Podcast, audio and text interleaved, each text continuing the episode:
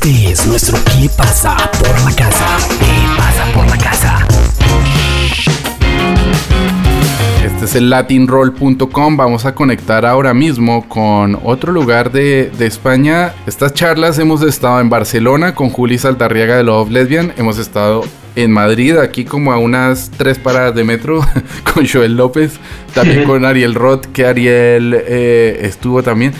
Y hace poco estuvimos eh, paseando por Nueva York y por Buenos Aires. Eh, con algunos otros amigos. Así que evidentemente era, fundamental eh, hablar con otro de los grandes amigos del Latin Roll durante todos estos años y por eso conectamos con Sevilla. Miguel Rivera, Maga, bienvenido al Latin Roll una vez más, ¿cómo estás? Muy buena, bien hallado. Pues aquí en Sevilla, como tuve en Madrid, confinados, pero bueno, contento de, de, volver a verte, que hacía mucho que no nos veíamos, la verdad. Sí, hoy se cumplen casi 40 días, ¿no? Y estamos ya, hoy se cumple la cuaresma. Sí, totalmente, sí, sí, ya hay momentos en que, en que uno ya no sabe en qué día vive. El otro día me pasó, lo, lo comentaba con mi chica, eh, del martes saltamos al jueves, el, el miércoles lo perdimos, no, no, nos dimos cuenta de cuándo había pasado el miércoles, pero sí, la verdad que... Desaparecen los días y de pronto totalmente. aparecen otros, ¿no? Sí, totalmente. ¿Cómo, ¿Cómo, ya me lo contabas un poco antes, además que fue un momento coyuntural para ti importante porque es, fue como tu lanzamiento, tu debut como, como, como escritor, en este caso no de canciones, sino de, de textos y de poemas, ¿no? Sí. ¿Cómo te pilló todo esto en la parte profesional a ti? Pues mira, la verdad es que bastante fastidiado porque hoy precisamente hace dos meses que se publicó Sistema Binario, que es mi primer libro, y, apenas hacía un mes, no llegaba al mes, cuando se declaró el estado de alarma y claro, se suspendieron todas las eh, presentaciones que había, eh, que no eran pocas, y también lógicamente impidió que la gente pudiera ir a, a comprar el libro a, a la librería. Entonces, en ese sentido fue un fastidio porque mucha gente, el, el, disco, o sea, el libro estaba teniendo bastante buena acogida en las pocas semanas que iba rodando y mucha gente se quedó sin, sin poderlo comprar. Hay la opción de comprarlo en versión digital, pero bueno, tú sabes que a la gente que nos gusta leer, pues preferimos el libro físico, obviamente. Pero bueno, yo espero que, que de alguna manera, cuando pase todo esto, podamos recuperar en cierto modo algo de normalidad, la verdad. Claro. ¿Cómo, ¿Cómo, te ha ido también con el tema musical? Creo que fuiste de los primeros que, que se animó, eh, quizá de pronto hasta muy precipitadamente, no sé, ¿cómo, cómo te da esa sensación? Porque me a mí lo que me parece es que durante la primera semana y la segunda queríamos hacer muchas cosas sí. y empezamos a hacer muchísimas. De hecho, tuviste sí. casi dos semanas de conciertos todos los días. Sí, ¿no? sí, sí, sí, sí. Y ya llegando al día 40 estábamos con la lengua afuera como de... Claro. Eso to totalmente. Sí, bueno, la, curiosamente el, el, primer directo que hice mmm, fue porque se había suspendido un concierto de Maga para ese mismo día, el día 13. Ah. Entonces, para paliar un poco el mal sabor de boca con nuestros eh, seguidores, pues propuse hacer eh, un pequeño directo, ¿no? Y al día siguiente se declaró el estado de alarma. Entonces dije, bueno, ya que he hecho esto, ¿qué os parece si continúo de alguna manera acompañándoos en directo mientras dure la cuarentena para de alguna manera mandar un poco de calor y de compañía? Claro, yo nadie imaginaba que esto iba a durar tanto. Cuando yo llevaba la tercera semana haciendo cuatro conciertos, cinco conciertos al día, o sea, perdón, a la semana, pues ya dije, mira, necesito un descanso. Y también porque, bueno, la propia, el propio enclaustramiento me estaba llevando a otro sitio mental, ¿no? tenía también ganas de componer, estaba teniendo ideas y estaba escribiendo cosas y, y haciendo bocetos que no me daba tiempo a desarrollar por los, por los directos estos online, ¿no? Entonces, pues, digamos que cambié un poco los directos por, por la composición y por el trabajo y de hecho eh, está dando sus frutos, ahí hay cuatro o cinco bocetos interesantes por ahí en ciernes. Claro. Hablando de eso, me, me, dices que sí te ha dado tiempo de componer. Yo cuando hablé con, con Joel, por ejemplo, bueno, a Joel lo pilló en un momento también muy complejo porque estaba casi que, que, por lanzar cosas. Ariel por lo por Ariel por lo contrario me dijo, yo es que no he podido, eh, se supone que estoy en un momento donde debería componer y no me está saliendo nada, no estoy componiendo. Eh, hay como hubo como un momento de bloqueo, pero ahora ya eh, eso, eso, eso pasó y casi que creativamente sí se, está, sí se está pudiendo activar un poquito, por lo menos en tu caso, ¿no? Claro, es que depende mucho, yo creo que cada persona es un mundo en ese sentido. Eh, yo siempre he sido una persona muy casera, muy hogareña, entonces a mí, eh, yo mismo me he sometido voluntariamente a encierros creativos a lo largo de mi vida. De hecho, el año pasado particularmente, en febrero, me llevé todo el mes de febrero, me fui a Cádiz y me llevé todo el mes aislado, escribiendo y, componiendo voluntariamente. Y lo que te quiero decir es que me resulta familiar la sensación de estar mm, concentrado eh, en una actividad creativa sin, sin, la urgencia por salir. ¿Qué ocurre? Que evidentemente cuando no tienes la posibilidad legal de salir a la calle a tomarte una cerveza, a hablar con la gente, a despejarte un poco, ese encierro se vuelve una condena. Y entiendo que esto a muchos amigos y compañeros de profesión les supone eh, una traba, eh, como le cercena la creatividad, ¿no? Hay gente que necesita el contacto con otros, salir, eh, ver la calle, de alguna manera alimentarse de experiencia para poder componer. yo soy a lo mejor más de recapacitar sobre los sobre mm, reflexionar un poco sobre las cosas que he vivido y entonces plasmarlas en, el papel o en, los acordes de la guitarra. Y por eso creo que de algún modo no me ha sido tan difícil empezar a trabajar material nuevo porque estoy a lo mejor más acostumbrado a este método de trabajo desde el enclaustramiento. Claro, además que también por el, por el ciclo um, de momento de la carrera artística de Maga, también era el momento como que te tocaba eh, estabas casi que obligado a, ponerte a componer porque ya de salto horizontal ha pasado, ha pasado un buen ratito y ya me imagino que tenías la necesidad absoluta. Claro, de hecho, Jaime, eh, ahora que sacas el, asunto, nosotros eh, con Mario íbamos, vamos a publicar una serie de adelantos. Tú sabes que ahora estaba muy en boga esto de los adelantos. y tenemos tres canciones grabadas, terminadas, producida eh, con, con Annie Bisuit y con Noni de Lori Meyer en su estudio en Granada. Y la primera canción iba a salir el 13 de abril. Eh, con todo esto, eh, los, los, planes y los calendarios han cambiado, pero que está, que esa idea está ahí y está en ciernes. O sea, dentro de poco va a haber noticias nuevas material nuevo de Maga, con su vídeo y tal, pero claro, de repente todo esto nos, ha cogido a contrapelo y estamos viendo cómo reubicar un poco el calendario. Claro, porque también eh, no se trata de sacar por sacar, esto eh, corresponde también a una estrategia de promoción, de poder hacer las cosas, de poder ir a los lugares, entonces... Exactamente. Mm, me imagino que, que, tendrá mucho que ver con eso. Eh, volviendo a lo de los Instagrams Lives y todo, me pareció muy divertido y muy emocionante eh, que trajeras a toda la familia. Además, creo que mm. era Domingo de Ramos, ¿no? O sea, directamente, venga. Estamos en Sevilla encerrados, o sea, casi que es la, la, versión, la mejor versión de silencio que se puede hacer en la historia. Totalmente. Sí, bueno, como tú ya sabes, la canción Silencio de Maga trata sobre la Semana Santa de Sevilla y bueno, eh, cuenta un poco, una, está basado en hechos reales, lo, resumo brevemente.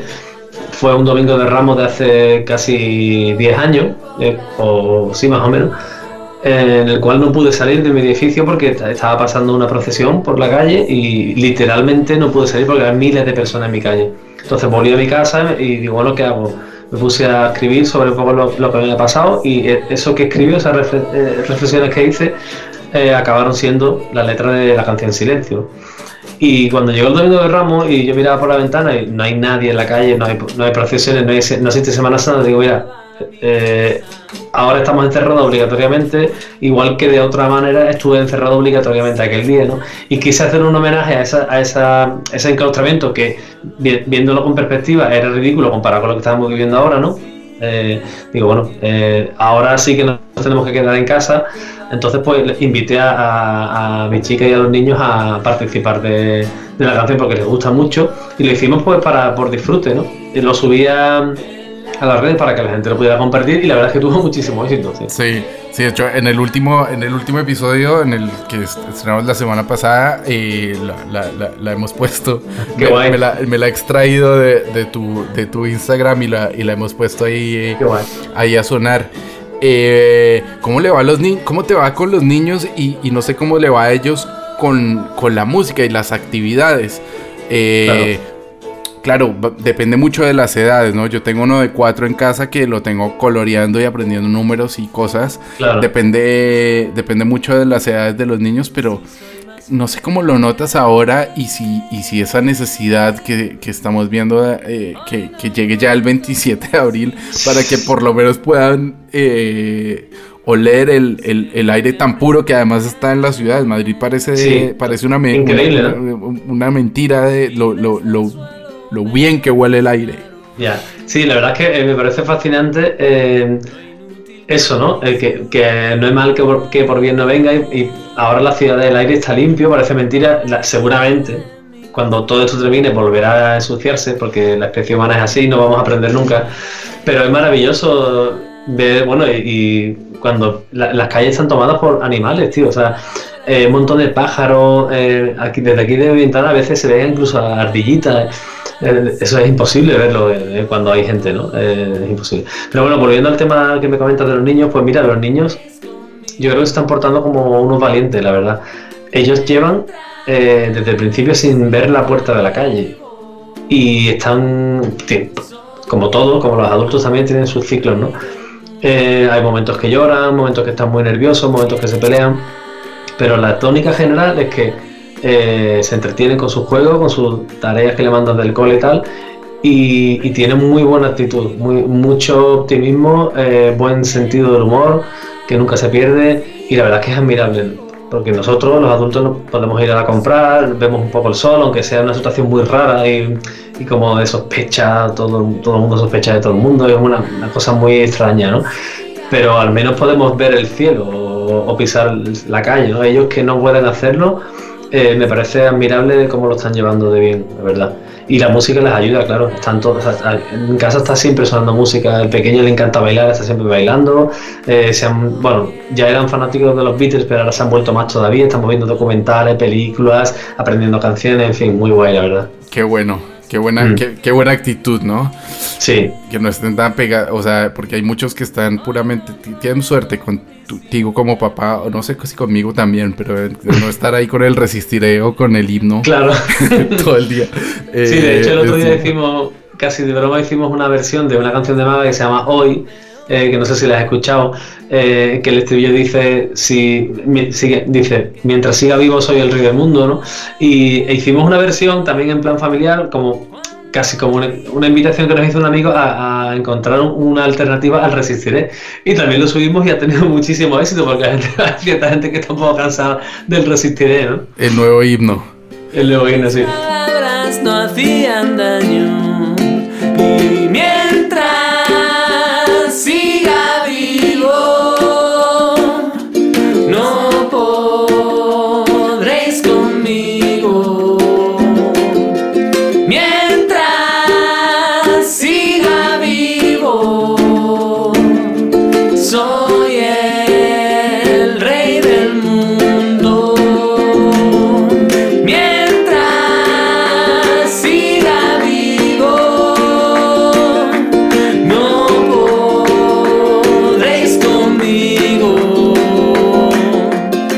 Una pregunta. Eh, estoy haciendo eh, esta serie de podcast. Tú eres como ya el sexto invitado, si no estoy mal. Y la eh, estoy dejando el, invitado anterior. Deja una pregunta para el siguiente invitado sin saber ah. quién es. Entonces te va a preguntar Cheo en Nueva, está en Nueva York, es un venezolano que era guitarrista de Los Amigos Invisibles que está estrenando su nuevo álbum. Pero que la pregunta es como, la de los babasónicos, ¿qué va a ser lo primero? ¿Qué vas a hacer? ¿Qué va a ser lo primero que vas a hacer cuando salga? Ostras. Pues mira, lo tengo súper claro porque lo llevo hablando con mis amigos eh, desde, que, desde que empezó eh, la cuarentena. Yo soy de un pueblo que se llama Alcalá, de Guadaira, aunque vivo en Sevilla capital, y allí tengo muy buenos amigos en Alcalá, están mis padres también, y entre ellos César, el teclista de Maga, eh, vive allí, ¿no? Y lo primero que voy a hacer en cuanto pueda salir de gira de Alcalá, ir a nuestro bar favorito y poner, sentarnos en la terraza y hartarnos de beber cerveza al sol. eso te lo prometo que sueño, sueño con eso. Sueños con ese momento. Sí. Muy bien, tomar. Y, y abrazar, abrazar a la gente. Tengo muchas ganas de, abra- de abrazar a mis amigos, la verdad. Sí. Em, Miguel, eh, que te iba a preguntar ¿qué, qué, qué es lo que más estás haciendo en, en, en, en- casa últimamente. ¿No se te ha dado por nada específico o hay algo que, que te toque hacer mucho que, que no te guste hacer? Pues mira, sí. Estoy haciendo dos cosas. O sea, eh, hemos repartido un poco las tareas del hogar, ¿vale? Entre mi chica y yo. Los niños ayudan, no mucho, pero ayudan algo. A mí me gusta cocinar, lo cual, eh, con lo cual me estoy dedicando más que habitualmente a cocinar. Y eso es algo grato. Eh, todo lo, que tiene que ver con la cocina me, encargo yo y lo disfruto. Y eso me gusta. Y otra cosa que no me gusta, pero me obligo a hacerlo, es hacer algo, algo, algo de deporte. Entonces, todas las mañanas, eh, en este mismo cuarto que ves, retiro las cosas del medio, me hago un espacio y, y me hago una tabla de ejercicio de esta buscada en YouTube de 30 minutos de todo el full body, no sé qué, no sé cuánto. Y, y me pongo y me pongo música porque sinceramente nunca he sido deportista y no me gusta nada. Pero sé que hace falta porque es que mm, hubo un día que cuando ya me, me di cuenta de que sa- salí a la calle y dije, ostras, se me ha olvidado caminar. Era como una sensación rarísima de las piernas como adormecidas. Digo, esto no puede ser, tengo que hacer algo de ejercicio. Entonces me, me muevo, al menos me muevo, sudo un montón, me ducho y después me pongo a trabajar. Claro. Y sé que me sienta bien. Claro. Eso. A mí lo que me pasó el otro día, llevaba como eso, más de una semana sin, sin salir y, y me sentía rarísimo usando zapatos. Sí, total, O sea, totalmente. Como amarrándome y con la sensación de tener el pie que no Sí. estuviera eh, con, con un calcetino o con unas pantuflas era, Sí. era, era rarísimo. Sí, eso es cuando, como cuando al final del verano vuelves a, cuando estás en la playa, estás en con chanclas y tal, y vuelves a ponerte el zapato cerrado, la sensación esa, ¿no? De decir, ostras, es un poco raro, ¿no? Pues eso. Estamos todo el día en zapatillas, ¿no? en casa. Todo el día. Eh, antes de terminar, em, quería eh, que me compartieras. Hay una canción que a mí me, me gusta muchísimo y mm, estoy haciendo una, una playlist entre todos los invitados eh, que hemos tenido en esta serie de Homecast. Eh, entonces yo como que tiro los dados, pongo una canción, en este caso va a ser esa canción que me encanta de Maga, que es el gran final. Y le dejo al invitado dos slots más para meter canciones en esa playlist. Te voy a, te la voy a leer así rápidamente para que, Vale. eh, para irte contando lo que han ido seleccionando los invitados. Eh, por ejemplo, Joel eligió una canción de los Smiths y eligió Turnedo de Iván Ferreiro. Por, eh, por aquello de desde aquí, desde mi casa, veo la, la playa vacía. claro. Eh, eh, Ariel Roth eh, eligió dos canciones de, de artistas clásicos argentinos, de, de Almendra y de Manal, de artistas de los 70s. Ujú. Eh, Diego de Babasónicos y eligió una canción de mm, una canción del nuevo disco de Tame Impala, otra- una- un clásico de los Stones pero muy raro, Heaven. Y Julie de Love Lesbian eligió a Tony Allen y Damon Albarn y a Centaurus. Eh, y luego, bueno, eh, Cheo, que es el que te acaba de preguntar, pues alguna, algunas canciones, algunas canciones de su disco. Yo voy a tirar los dados y voy a poner el gran final, que me gustaría Ujú. cerrar la entrevista con, con esa canción y que me contaras un poco de, de, de- de qué va. Y te dejo a ti que, me que elijas dos, dos canciones para meter aquí en, este, en esta lista confinada que está quedando muy sabrosa.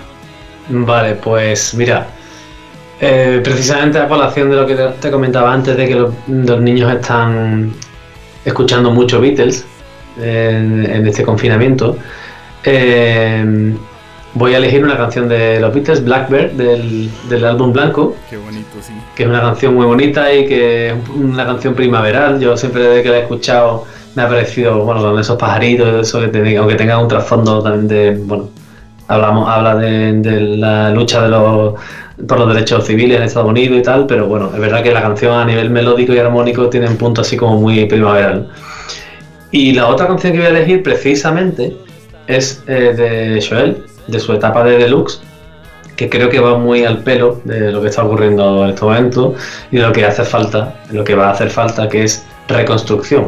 Vamos a tener que volver a trabajar un poco para recomponer los pedazos rotos y esa canción que me gusta muchísimo es mi segundo mi segunda elegida. ¿Cuánto qué tiempo crees que tardará esa reconstrucción? O sea, siendo sincero y realmente poniéndote una mano más en la cabeza que en el corazón, ¿cuánto tiempo crees que tardaremos en volver a estar en un concierto, en un concierto, digamos en un Wizzing? Pues yo la verdad es que me cuesta trabajo no ser pesimista y creo que va a pasar mucho tiempo hasta que podamos eh, juntar a mil personas en un sitio. La verdad, espero que no pase demasiado tiempo, pero no soy nada optimista, la verdad. Creo que van a cambiar muchas cosas y que se va a caer mucha gente por el camino y es lo que más pena me da porque bueno ya sabes que las profesiones artísticas son duras de llevar con toda normalidad ya encontrar una, normalidad ya es difícil pues ahora con esta situación más todavía pero bueno la esperanza es lo último que se pierde y esperemos que, que no pase tanto tiempo como, como, parece que puede pasar. Vamos a terminar con el gran final. Me sorprendió muchísimo. De hecho, te lo mandé. Creo que fue una de las últimas veces que hablábamos. Y me flipó o a lo que hizo Shontra, que es un, chaval de ahí de, Sevilla, que no sé si es de Sevilla o es, de Andalucía. Es de Sevilla, sí, sí. Y, Alejandro Markovich, que no sé si sabes que es el gran guitarrista de, Caifanes, ¿no? sí, sí, me encantó, me encantó. Y, y la deconstrucción que le hizo Sí. Eh, me pareció increíble, ¿no? Eh, cuéntame más sobre esa canción. Yo me acuerdo que en la época cuando hablamos en Sati contra Godzilla te pregunté por Sati, pero nunca llegamos realmente a ese punto y me parece que es casi que el punto más Sati de todo el disco. Sí, sí, bueno, la canción eh, parte de una, de un, de una rueda de acordes de, de, una pieza de Eric Satie que se llama Gymnopédie número 3 eh, bueno, si quieres te los puedo... Mira, tengo aquí guitarras. Te puedo explicar un poco... Un poco... Es este.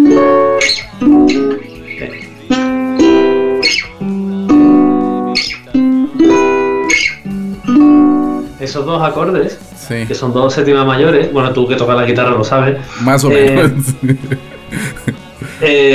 pertenecen a, una obra, una pieza clásica de Eric Satie. Eh, entonces yo es un, es un autor, o sea, un compositor que me gusta mucho y lo tenía en la cabeza y un día por el local de ensayo salieron esos acordes y empezamos a construir una canción sobre eso.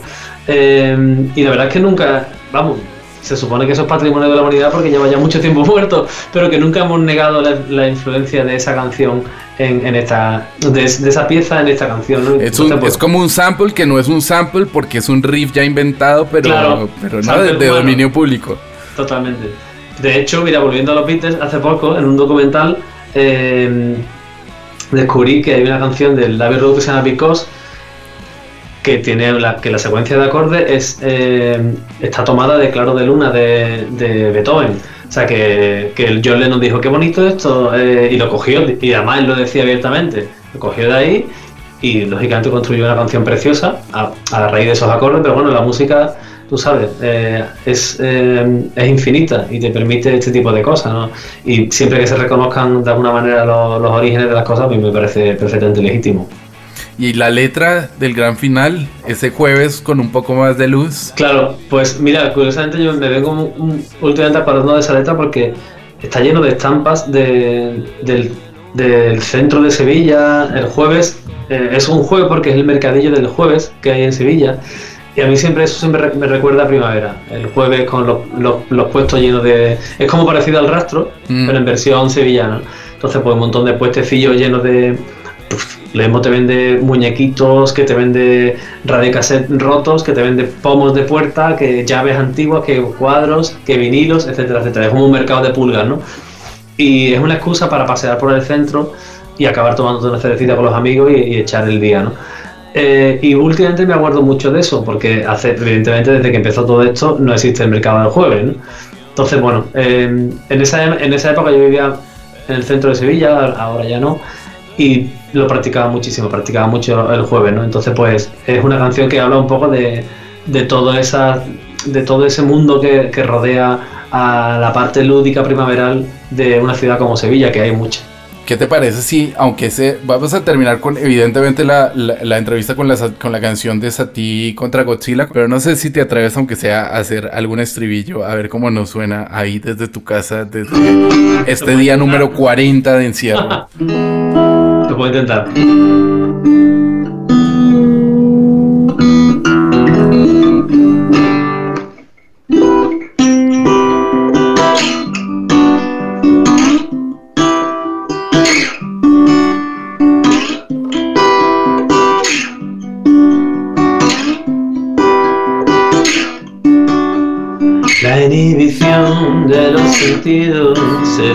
Facultad que me deje crecer en un rincón del pecho, en el rincón de un bar.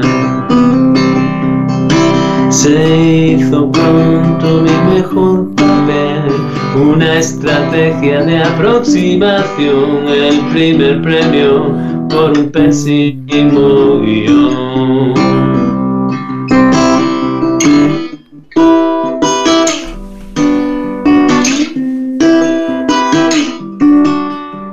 Jueves con un poco más de luz paseo la intención que hará de hoy un día feliz o una buena imitación.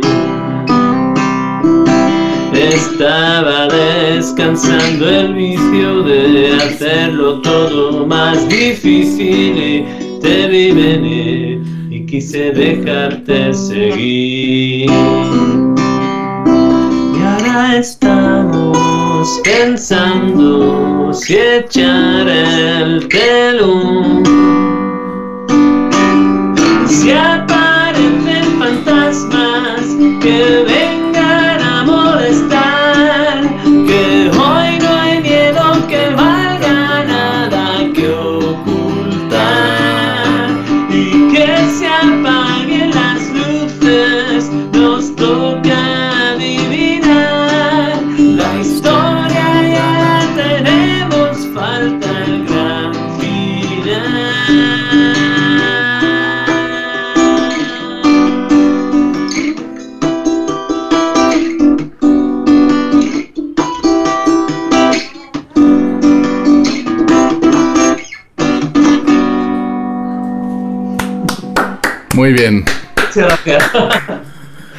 bueno, a ver si llega el gran final de esto, por favor. Esperemos que sí. Esperemos que sea pronto y esperemos que nos encontremos muy pronto, Miguel. Un abrazo muy grande para ti, para toda tu familia. Otro para ti y para la tuya.